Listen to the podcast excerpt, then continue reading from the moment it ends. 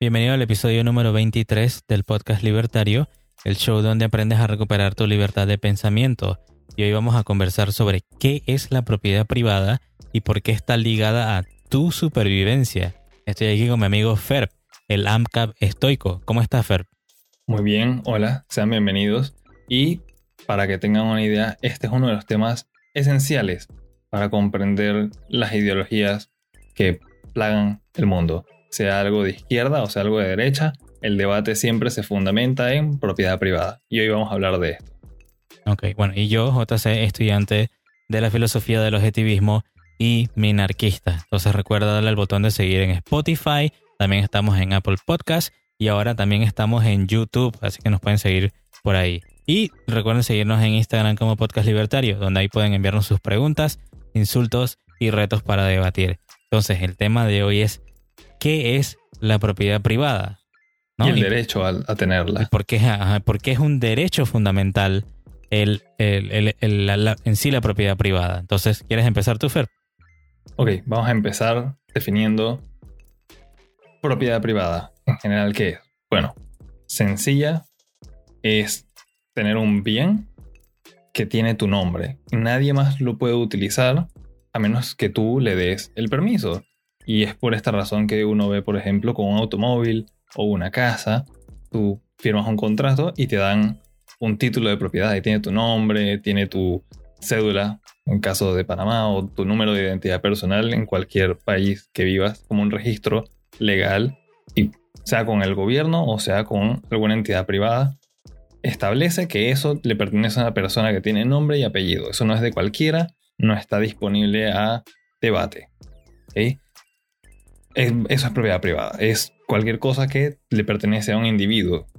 Y no tiene que ser necesariamente un humano. Los, los animales también tienen propiedad privada. No sé, como, como yo lo entiendo, yo creo que tengo uh, varias dudas en cuanto al estilo de la propiedad privada, porque no es algo, digamos que no es un tema que se trate mucho ni en el colegio, ni en la universidad. Yo luego que es todo hasta como un tema más filosófico, que es lo que siempre hemos hablado en el podcast libertario, ¿no? Lo de la, la, importancia de las ideas. Esto está, todo englobado en sí en la, en la filosofía. Y para mí yo lo veo que la propiedad privada en sí es algo que me permite a mí vivir del fruto de mi trabajo. O sea que yo puedo, o sea, así es como yo lo entiendo, que yo puedo dominar algo en la naturaleza y entonces yo le agrego mi trabajo y lo transformo en otra cosa. O sea, por ejemplo, si yo agarro eh, una, digamos, un arbusto que está así donde no hay nada y me como, qué sé yo, las bayas o un tomate salvaje, o sea, ese, ese arbusto es de todo, de cualquiera que pase por ahí lo agarre, porque digo, yo no vivo ahí. Pero si yo vengo y agarro y labro la tierra y labro mi campo y siembro mi arbusto de tomates, esos tomates son míos, porque yo los labré, le metí mi trabajo, los, regué, los cuidé, le quité los, los, parásitos y todo lo demás. Y yo tengo el derecho a vivir de ese fruto de mi trabajo, ¿no? Así es como yo lo, lo comprendo. Claro, ahí también te fuiste más por la parte de qué es lo que determina entonces eh, o que, convierte algo en propiedad privada si estamos hablando desde cero voy a primero elaborar un poquito más la idea de propiedad privada y por qué es importante y por qué se reconoce como un derecho. Porque te ayuda a traer estabilidad a la vida, te ayuda a tener una facilidad. Imagínate que fuera todo incierto y que un día sales de tu cueva, digamos que estamos empezando desde cero, somos como unos cavernícolas o algo, sales de tu cueva, vas a buscar comida, o sea, todo ser vivo tiene que despertarse en algún momento, o sea, estás en tu guarida, despiertas, vas, trabajas y cuando regresas ves que otro, otro humano te la quitó o te quitó herramientas. O sea, lo difícil que sería la vida así. Lo ideal entonces es que cada uno tenga sus propias cosas y se respetan los parámetros, se respetan límites y entonces uno colabora a manera voluntaria, como hemos mencionado siempre que eh, en eso se basa el libertarianismo, es actuar en voluntad, no hay coerción, nadie se fuerza nada. Y entonces lo que JC estaba hablando es, entonces, ¿qué determina propiedad privada? La labor, el trabajo. Y aquí quiero hacer una importante distinción. no estamos hablando de otorgarle valor a las cosas, no estamos hablando de la teoría del valor trabajo, eso es algo punto y aparte que vamos a hablar más en el futuro. Estamos hablando cómo yo consigo que algo de la naturaleza se vuelva propiedad mía. Empecemos por una parcela de tierra. Es exactamente lo que mencionó JC. Si yo la trabajo, no es de nadie, nadie la ha clamado, ningún animal la ha marcado con nada, ningún otro ser humano ha puesto una cerca, no tiene nombre de nadie, y yo la empiezo a trabajar, le pongo una cerca y la registro como si fuera mía, porque la trabajo. Ahora esto es propiedad mía. Yo me he dedicado tiempo, esfuerzo, energía, mi vida a proteger algo, la puedo reclamar. Y esto es algo que los países, tanto los gobiernos como las empresas privadas, reconocen. Y bueno, esto creo que concluye la parte de cómo se determina la propiedad privada. Después vamos a hablar entonces ahorita la diferencia entre eso y ser dueño de medios de producción. Vamos a ir avanzando poco a poco. ¿Hay algo que quieras mencionar tú para yo no quedarme aquí hablando un montón? Sí, sí, entonces bueno, sí, yo digamos que yo lo, lo defino más lo que es la propiedad privada como, digamos que por su utilidad, entonces, eso sería, ¿no? Porque yo lo veo más en qué es lo que me permite a mí seguir sobreviviendo. Y la única forma que yo consiga eso que me, que me permite seguir sobreviviendo es algo que se convierte en mi propiedad. O sea, no, no, no, no puedo ir a. No sé, para, para mí es como algo, algo un poco confuso. Yo creo que eso es más que todo la, la confusión que tiene la gente eh, en, en, sí del derecho de propiedad. O sea, si lo llevamos de nuevo a los derechos fundamentales, los derechos fundamentales son que vida, propiedad privada y libertad. O sea, que yo nazco y tengo la vida y nadie debería poder hacerme daño, ni yo debería hacerle daño a más nadie, porque todo el mundo tiene derecho a vivir sin que lo dañen, ¿no? Eh, luego sería... Sí, claro, y digo, también no habría ningún otro argumento de propiedad privada ni libertad si no tienes vida. O sea, si no la tienes, tristemente se acaba el argumento ahí, porque no, no vas a debatir nada con alguien que no existe. Ajá, la vida sería lo básico. Entonces, después de ahí, eh, ¿cómo yo puedo sobrevivir? ¿Cómo mantienes esa vida? ¿Cómo mantengo esa vida? Exacto. Y la única forma que existe es que yo produzca algo. O sea, la, la, la, digamos que la vida ya se me dio por el universo, lo que tú quieras creer o lo que sea, y ya estás vivo aquí. O sea, ¿cómo tú haces para seguir vivo, para seguir sobreviviendo? Y para mí es de que la única forma que eso se soluciona es produciendo algo, ya sea produciendo alimentos, produciendo cosas, produciendo algo que te permita, o sea, si de repente tú no produces alimentos, produces algo que puedes intercambiar de forma voluntaria con alguien que sí vende esa comida, ¿no? Digamos como siempre el ejemplo que hablamos de, los tomates. O sea, yo no tengo nada para producir y bueno, si no como los tomates me muero eh, o me toca ir a cazar. Y entonces, bueno, igual con la, cacería también puede ser un ejemplo. Yo voy al lugar y cazo un, jabalí salvaje y el jabalí, bueno, ya muerto, yo lo destazo y lo salo y es mío, es mi propiedad, porque yo fui hice el trabajo de cazarlo, de, de verlo, atraerlo, cazarlo, llevarlo, transportarlo, procesarlo, digamos, y entonces se lo puedo vender al, al, que tiene los tomates e intercambiarlos y me puedo hacer un jabalí salvaje a la tomatada, ¿no? Entonces, o sea, yo, yo percibo que para mí, por, por, por ahí va, ¿no? De que eso que me permite a mí poder seguir sobreviviendo en la vida es mi propiedad, o sea, mi propiedad privada. Y nadie debe tener derecho a tomarla, ni yo a tomar la propiedad privada de alguien más. Claro, y esto viene de observaciones en la naturaleza. Lo del jabalí, unos leones van, lo cazan y uno siempre ve que llegan buitres y hienas y tratan de robarse pedacitos y dicen, no, no, no, nosotros cazamos esto, nos pertenece. Así funciona. Tuvieron que quitarle vida a un animal para ellos sustentar la suya. Bueno, están en eso y después de que ellos terminen y abandonan los restos, pues, ahí es cuando llegan los otros animales y dicen que, ok, ahora ya no es de nadie, esto fue abandonado, ya no tiene dueño, ya no nadie lo está trabajando, ahora es del que siga. Y eso es solamente con la parte de comida. También con, si vamos a hablar de una vivienda, son las cosas estas muy importantes que te permiten, tú necesitas una guarida, tú necesitas donde refugiarte del el medio ambiente, porque la naturaleza en verdad es bien difícil bien brutal. La gente piensa que la naturaleza es como ir y una caminata en el parque. No, si, si no tuviéramos sociedad moderna, tecnología y todo el mundo tuviera una casa o algo, incluso los vagabundos en las calles están mejor ahí que viviendo en una selva, en donde todo te puede matar. Mi línea de pensamiento va por ahí, terminamos en lo de la casa.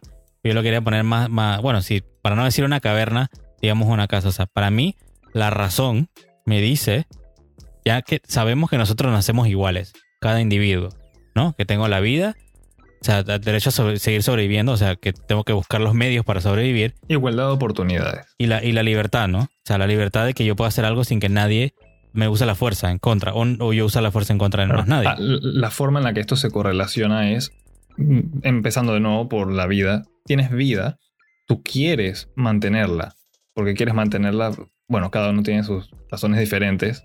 Sea, quiero mantenerme vivo porque quiero experimentar cosas, quiero seguir pasándola bien con mis amigos, con mi pareja, quiero tal vez intentar tener algo bonito, un buen auto, una buena casa. Quiero intentar cosas en este mundo. Para eso necesito seguir vivo. ¿Cómo sigo vivo de paso? Necesito poder hacer uso de mis facultades, o sea, de mis capacidades, mis habilidades, para conseguir alimento. Y dinero adicional, recursos, para cumplir mis otras metas. Eso me lo otorga la libertad. El poder hacer cosas. Yo puedo estar vivo en una cárcel, pero no puedo hacer nada.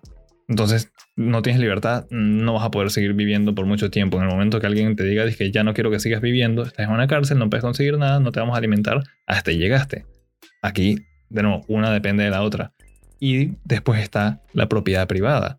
Yo necesito que al final de yo estar viviendo, trabajando con mi libertad, que el producto de mi trabajo, o sea, mi remuneración, cualquiera que sea, quede a mi nombre. Porque imagínate ir, trabajar y que al final del día llegue un grupo de mafiosos llamados, no sé, ponle un nombre a esa pandilla, gobierno, te quitan todo. O sea, te vas a morir al día siguiente, no vas a poder comer. Entonces, esos tres derechos fundamentales que siempre mencionamos están fuertemente correlacionados. En el momento que eliminas uno, los demás colapsan. O sea, yo lo quería como que razonar, ¿no? O sea, para, como dije, para mí la razón me dice que nacemos iguales. Vuelvo otra vez al mismo tema. Claro. Y todo, y cada, cada hombre, o sea, cada individuo es propietario de sí mismo, o sea, de tu propia persona. Más nadie es dueño de ti, porque si no serías un esclavo, ¿no? Y también, entonces, eh, digamos que el trabajo de tu cuerpo, o sea, lo que tú haces, si picas piedra o, plantas tomates o cultivas tomates, y esa labor de picar piedra y de sembrar tomates, o sea, es tuya, nada más nadie la puede hacer por ti, o sea, tú la haces. Y cuando entonces tú agarras ese, ese arbusto de tomates y lo plantas, esos tomates los plantas, o picas una piedra para producir, yo no sé, un ladrillo, digamos, estás convirtiendo a lo que ya existe en la naturaleza de forma natural, pero tú, o sea, la naturaleza te lo proporcionó, pero tú mezclas tu trabajo en sí, o sea, digamos que para hacerlo más, más visual, tu trabajo físico digamos, al picar la piedra para convertirla en un ladrillo o el sembrar este tomate y le añades entonces algo que es tuyo, que fue tu trabajo y entonces ahora ese arbusto te pertenece y ese ladrillo que tú produciste, de picar la piedra es tuyo y ahora ese tomate o ese ladrillo tú lo puedes intercambiar con alguien más porque esa es tu propiedad, ¿no? Aquí otro, otro como disclaimer todavía estamos hablando de que se convirtió en propiedad privada. Y tú puedes intercambiar ese ladrillo solo si la otra persona subjetivamente haya valor en ese ladrillo. De nuevo, quiero dejar muy en claro que en ningún momento, esto es algo importante, tu trabajo no le añade valor a las cosas. Tal vez para ti trabajar un ladrillo o algo de cerámica como un jarroncito, tal vez para ti eso tenga valor pero no, tal vez no tenga valor comercial con otras personas. Es muy probable que tu vecino o alguien con el que vas a comerciar no quiera ese jarroncito o ese ladrillo. Te quiero dejar muy en claro, no vengan con las ideas marxistas de que, ah, bueno, entonces están admitiendo de que eh, si lo trabajo eh, es mi propiedad y, tiene valor, entonces el trabajador, el obrero es el que tiene que ser dueño de todo. No, ese es el punto que vamos a llegar ahora más adelante. Sí, claro. O sea, lo que quería decir era cómo se convierte algo que encuentras en la naturaleza en sí, ¿no? Ya es muy diferente. Empezando de cero. Ah, de, empezando desde cero. Ya es muy diferente que vayas al mercado con tu ladrillito y resulta que todo el mundo le gusta, el, ¿cómo se llama? Las tejas. Y bueno, te fregaste, porque tu ladrillo no tiene valor alguno. La gente prefiere las tejas. Así que, ¿qué vas a hacer? Te vas a ir a aprender a hacer arcilla o algo por el estilo para entonces traer esa arcilla e intercambiarlo por los tomates, porque si no te mueres de hambre. Sí, no importa cuánto días, semanas, años te haya costado hacer ese ladrillito. Si nadie más lo quiere, su valor comercial es cero. Cero, no, no sirve para nada. Exacto, el, el valor, o sea, precio, monedas, etcétera, es totalmente subjetivo. Y bueno, voy a llegar ya a la parte de por qué entonces siempre está el debate este de que los obreros o la, bueno, la clase obrera, según Marx, debería ser dueño de los medios de producción, etcétera es que no, no funciona así. Y regresamos entonces. Lo que mencionamos, ¿qué hace algo propiedad privada? Que lo trabajes. Pero cuando lo trabajas desde cero, cuando ese algo, esa materia, si tú vas y talas un árbol en medio del bosque que no le pertenece a nadie, la madera que tú extraes de ese árbol te pertenece. No es de nadie más. Pero cuando tú vas a trabajar en una fábrica, esa fábrica tiene nombre y apellido los materiales que utilizan esta fábrica tienen nombre y apellido. Las máquinas. Las máquinas, todo ahí tiene nombre y apellido. Y cuando tú vas a trabajar, tú firmas un contrato en el que tú te comprometes a trabajar para el jefe y el jefe te dice, tú a mí me prestas tu tiempo, tu servicio, tu inteligencia para producir un producto. A cambio, tú no te quedas con nada de lo que está aquí, yo te pago a ti te pago en dinero en efectivo, una transferencia, en especia, lo que tú quieras, pero es un contrato. Es por esta razón que siempre que salen los zurditos diciendo, ah, yo fui y organicé todos los, los frijolitos enlatados en el supermercado. Ahora toda esa estantería me pertenece y el supermercado me pertenece. Y que no, eso no funciona así. A ti te están pagando por tu tiempo. además, tú no plantas esos frijoles ni los enlataste. Eso fue algo que intercambió el dueño del supermercado para poder tenerlo ahí y venderlo el al público. El dueño del supermercado se lo compró a la fábrica que lo enlató. La compañía que lo enlató se compró esos frijoles a alguien que los plantó. Y esa persona que los plantó consiguió entonces su terreno y sus herramientas también comerciando con otras personas más. Que obtuvieron todo fue de trabajar algo que originalmente en algún momento no tuvo dueño. Empezaron de cero. Y fueron creciendo, creciendo, comerciando y se ha llegado a ese nivel. Tú no puedes llegar al final de toda la cadena comercial y decir que porque tú moviste una latita, porque empacaste algo o porque trabajaste en una fábrica, ahora todo te pertenece. No funciona así. Hay un contrato, las cosas tienen un nombre y un apellido. Y es importante respetar estas cosas porque te ayuda entonces esta propiedad privada a mantener tu libertad y tu vida. Claro, ¿no? Y digamos también, o sea, volviendo al, ejemplo de ese obrero que está construyendo, digamos, está fabricando un lápiz, para ponerlo lo más sencillo posible. ¿no? Él viene y pone la maquinita, que le mete la mina a la madera, lo une, lo pega, le pone el borradorcito a la máquina, pero él lo único que hace es que maneja las palancas o maneja lo que sea de la máquina que hace todo el trabajo. O sea, a él se le paga, a ese obrero se le pagó, así es como yo lo entiendo, y me corrige si, si hay algo mal. Se le pagó por adelantado para producir, digamos que los lápices o la cuota de lápices de ese mes y ya él puede disfrutar en, cuando termina el mes o, lo que sea con su salario y él se lo puede tirar en lo que él sea, en lo, que él desea. Pero, o sea, se le pagó por adelantado. El riesgo de vender esos lápices en el libre mercado, de que se vendan o no se vendan, lo toma es el dueño de la fábrica, no, no el trabajador, porque el, obrero ya lo trabajó, ya se le pagó por su trabajo, sus 8 horas, lo que sea, las 40 horas que, que trabajó a la semana, y listo él ya no tiene que ver más nada, pero él no tiene que llevarse el riesgo de que su salario no se le pague porque no se ha vendido nada. Ya si no se vendió nada y no se sigue vendiendo nada, entonces y se va a quiebra, y entonces también puede ser que sí pierda su trabajo, así mismo como se pierda la, fábrica, ¿no? Pero eso es otro, otro tema. Claro, y bueno, esto también trae un tema interesante que me gustaría tocar ya en el futuro, es algo un poquito más avanzado de finanzas y mayor riesgo, mayor rendimiento. También esta, esta razón es la cual explica, pues, que el dueño de esta fábrica de lápices o de lo que sea gana más. Él es el dueño original de todas las cosas que se están utilizando para producir los lápices, y es el que toma el riesgo. Ok, pongámoslo así. Si yo, JC, a ti te reto a saltar de un puente a un río. Digamos que el puente no está muy bajo. No te vas a matar, pero te puedes llegar a lastimar. No sabes cuál es el porcentaje del chance pues, de que te lastimes. Y yo te digo, si te tiras, te doy un dólar. ¿Lo haces? No. Te doy mil dólares. No, me lo pensaría. Ok, porque hay un riesgo y a medida que el rendimiento, o sea, el retorno aumenta, tu ganancia por arriesgarte y todo aumenta, ya tú estás como aceptando y dije, bueno, hay un riesgo de que las cosas salgan mal, pero la ganancia, también la posibilidad de que algo salga bien, y, y la ganancia que me ofrece es suficiente para mí hacerme pensar que tal vez vale la pena. Y es por esta razón que los inversionistas ganan mucho dinero. Ellos ahorraron, tienen dinero, lo pueden perder todo. El trabajador no.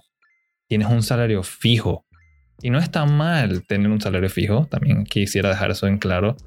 Está bien si tú quieres ser un asalariado y te gusta la estabilidad laboral. Perfecto. Distintas personalidades, distintos objetivos.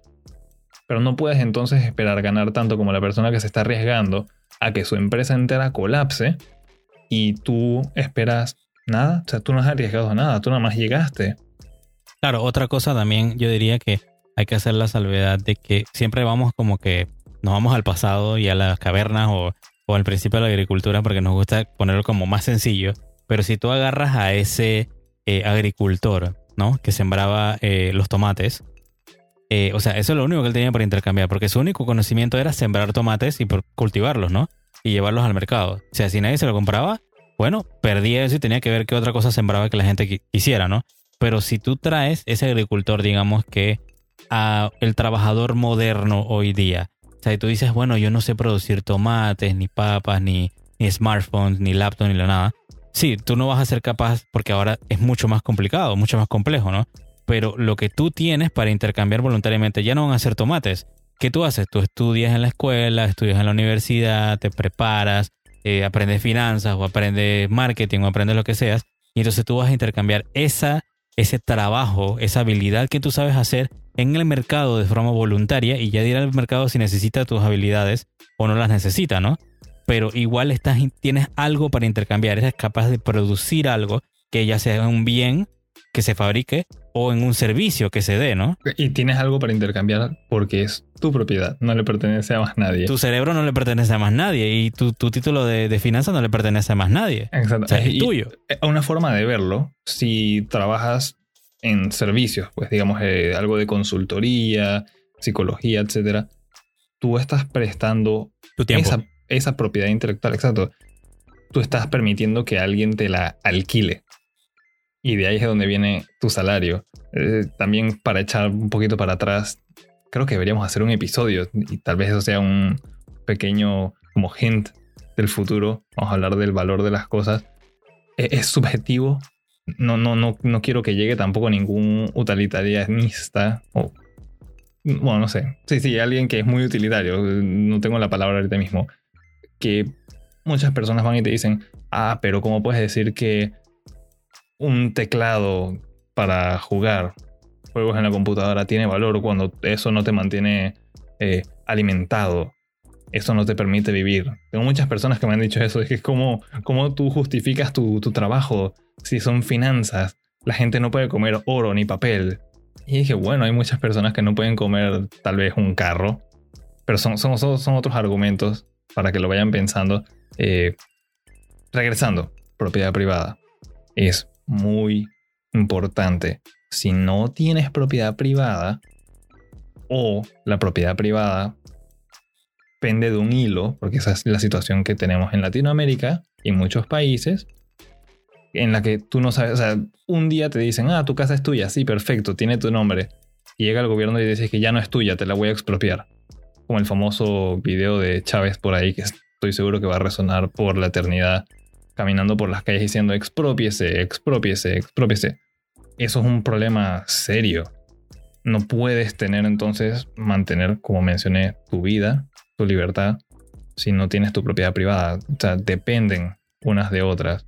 Si de un día a la mañana te quitan tu casa, tu comida, tu carro y te quedas sin nada, tienes que empezar de cero. Y si no puedes asumir eso, probable que mueras. Claro, ¿no? Y entonces otra cosa que también queríamos hablar para no terminar en, una, en un tono tan serio, lo de que o sea, cuando hay algo que ya en sí es privado, que es propiedad privada, como digamos el campo de, de tomates que siempre menciono, yo lo cuido porque es mío, ¿no? A mí me cuesta producir esos tomates y cultivarlos y venderlos. Entonces yo voy a cuidar mi campo, o sea, voy a limpiarlo de malezas, voy a acercarlo para que los animales no, no, no me coman los tomates y no me destruyan mi propiedad, y voy a cuidarlo también para que nadie me quiera venir a robar los tomates, ¿no? Porque es mío. Y como es mío, me cuesta producir esos tomates para venderlo y seguir viviendo yo. Por ende, o sea, lo voy a cuidar. Entonces, si tú me dijeras a mí que no, ahora todos los arbustos de tomates y todo el campo es gratis, eh, es para todos, yo no creo que yo vaya a cuidar nada porque ya no es mío y qué importa si yo lo cuido o no, si cualquiera lo puede agarrar. ¿Cuál es el incentivo al final de eso? ¿Cuál es el incentivo para uno trabajar romperse la espalda o la cabeza, pues pensando si el producto final no me va a pertenecer y tampoco se me va a remunerar. Claro, ¿no? Y al final tú creo que tú tenías un, algo para contar eso de, de, que nadie cuida lo que es público, o sea, que no es propiedad privada. Le conté a un amigo, lo hice ver porque lo estábamos viendo en vivo y fue que en mi barriada tuvieron una bonita idea y no lo estoy diciendo Vecindario, para que nos escuchan en otro país. Claro, sí, vecindario. Es una bonita idea y así empieza siempre, tristemente. En la que se les ocurrió por qué no tener macetas con distintas flores y plantas para hacerlo ver mejor. Y fueron poniendo estas macetas con distintas plantas a través del vecindario. ¿Qué sucede? Cada casa puso eso afuera de su propiedad privada, ya en lo que se consideraría como vía pública, y a la semana nadie le estaba dando cuidado, porque asumían que ya era como del vecindario y uno muchas veces ve este, esto como el vecindario como el colectivo, la ciudadanía, el pueblo, como algo etéreo, una masa que no tiene nombre, no tiene apellido, no tiene cara. Nadie lo quiso cuidar y se empezaron a morir. Y un día habían unos vecinos que estaban moviendo unas cosas y pues se les ocurrió poner basura encima de una de estas macetas se perdió por completo el respeto de lo que es, porque no le pertenece a nadie. ¿Quién se va a quejar? No estoy diciendo que lo que hicieron está mal, pero digo, estaban buscando algo donde poner las cosas que estaban sacando de su casa y el espacio estaba ocupado por unas macetas que, que iban a saber ellos quién las puso ahí. Así que nada más asumo que dijeron, eh, aquí mismo se queda. Eso las, estaban utilizando para marcar como estacionamientos o para que alguien no se, no se parqueara enfrente de sus casas. Entonces ya perdió total sentido y esto es algo que he visto muchas veces, no solamente aquí en Panamá, en otros países de Latinoamérica. Hacen, por ejemplo, parques públicos. Nadie corta la grama, al Estado no le importa. El, gobierno nada más lo hizo una vez para quedar bien. El mantenimiento no les interesa. Después van y le echan la culpa a la ciudadanía. Dicen que eso es culpa de ellos por, por tirar basura y demás ahí la gente que tira basura dice, eh, bueno, no hay un basurero ni nada, eso nadie le pertenece. se vuelve un caos. Entonces también hacer algo no privado, colectivizar las cosas, reduce como su importancia. No hay nadie que vaya a decir, ah, yo lo quiero cuidar, porque no se le va a remunerar. No hay ningún incentivo por trabajarlo. Perfecto, entonces, ¿quieres ir eh, terminando? ¿Algo más que tengas para agregar? ¿Un mensaje final? Sí. Tal vez porque estoy seguro que, aquí todavía quedan algunas cosas eh, no muy claras y algo se me pudo haber pasado. Esto es un tema bien fundamental. Los invito a que investiguen más acerca de lo que es propiedad privada y su importancia. Hemos dado varios argumentos aquí, ahora, pero hay muchos más. Y sea zurdo, no significa que tú puedes venir y decir, ah, no, que eso son tus ideas la realidad, de nuevo regresando a la parte filosófica, es una, es objetiva. Y siempre salen con los chistes por ahí que dicen que, que si colectivizamos, eh, no significa que te vamos a quitar tu cepillo de dientes. Si te pueden quitar la casa, te pueden quitar tu cepillo de dientes. Así que tu última preocupación debería ser eso. Yo no me lo agarro como un chiste. Para nada. Van y se ocultan detrás de palabras ahí diciendo, ah, son los medios de producción. Eh, los medios de producción tal vez son su, su cepillo de dientes. Para un dentista, cuando vas, te hacen limpieza dental, a veces utilizan un cepillo de dientes para terminar de limpiarte las muelas, los dentales, los colmillitos. ¿Qué vas a decir entonces? Que todo es un medio de producción, incluyendo ese cepillo de dientes que se estaban burlando que eso no. Es un medio con el que los dentistas, de nuevo, utilizan sus facultades junto con su propiedad privada para brindar un servicio y ese servicio se les remunera en forma de dinero y con eso sostienen su vida la propiedad privada es extremadamente importante. No me importa si alguien aquí quiere venir con sus ideas de estatismo, de que si debería haber policía privada, que si las calles son temas para otros días. No se puede lograr nada sin propiedad privada. Sería un desastre por completo. Listo. Bueno, lo que yo dejaría entonces al final sería que la producción es la única solución al problema de la sobrevivencia. sin propiedad privada no puedes sobrevivir no hay otra forma. O sea, básicamente, si tú miras a tu alrededor, todo lo que tienes, tu cama, tu computadora, tu servicio de Netflix que tanto te gusta, bueno, el auto ese que tienes en el garaje, todo eso fue producido por otras personas. Así que tú te levantas temprano todos los días para trabajar, o bueno, de repente sean tus padres, te levantan temprano para dar un servicio o crear bienes o intercambiar su tiempo y su libertad, eso sería los servicios que ellos tienen para intercambiar o la propiedad que tienen para intercambiar, su propia persona, su propia labor, para entonces ellos obtener un beneficio, un salario y poder tener esas cosas que son tu propiedad, o sea, tu propiedad privada, o sea, que produces al final del día para intercambiar voluntariamente o si no, lo único que te toca, la única alternativa que te toca para seguir sobreviviendo es vivir del fruto del trabajo de otros hombres mejores que tú. O sea que básicamente al final, si te vas por esa, por esa vía, te vuelves un parásito. Sí, incapaz de hacer las cosas por tu cuenta. No tienes nada que ofrecer, no puedes intercambiar, terminas siendo un parásito. Claro, y entonces, y, si te pones a pensar esa vía de convertirte en parásito y vivir del fruto del, del trabajo de los demás, ¿cómo lo hace la gente al final del día? Le pide a papá Estado que le expropie al otro que produce su propiedad privada para dártela a ti, que no te da la gana de trabajar para intercambiar bienes ni servicios. Porque tú, que eres un parásito, ¿no? En este caso, el, que es parásito, no tienes las bolas lo suficientemente grandes de irte solo a expropiarle la propiedad privada a más nadie. Como no puedes hacerlo tú solito, necesitas que el Estado le expropie a los demás. Así que imagínate, estas personas que piden que se le quita a los demás no, son, no llegan ni a hombres ni siquiera son de lo peor. Ese es el, mensaje que yo quería dejarles. Así que hay que producir, hay que levantarse, producir, intercambiar, porque esa es la única forma de salir de la pobreza y llegar a la prosperidad. No hay más nada. Trabajo duro, capitalismo, ahorro. Creo que lo dije en un orden eh, que no es, pero bueno, no hay otra cosa. Es el profesor Ancho Bastos.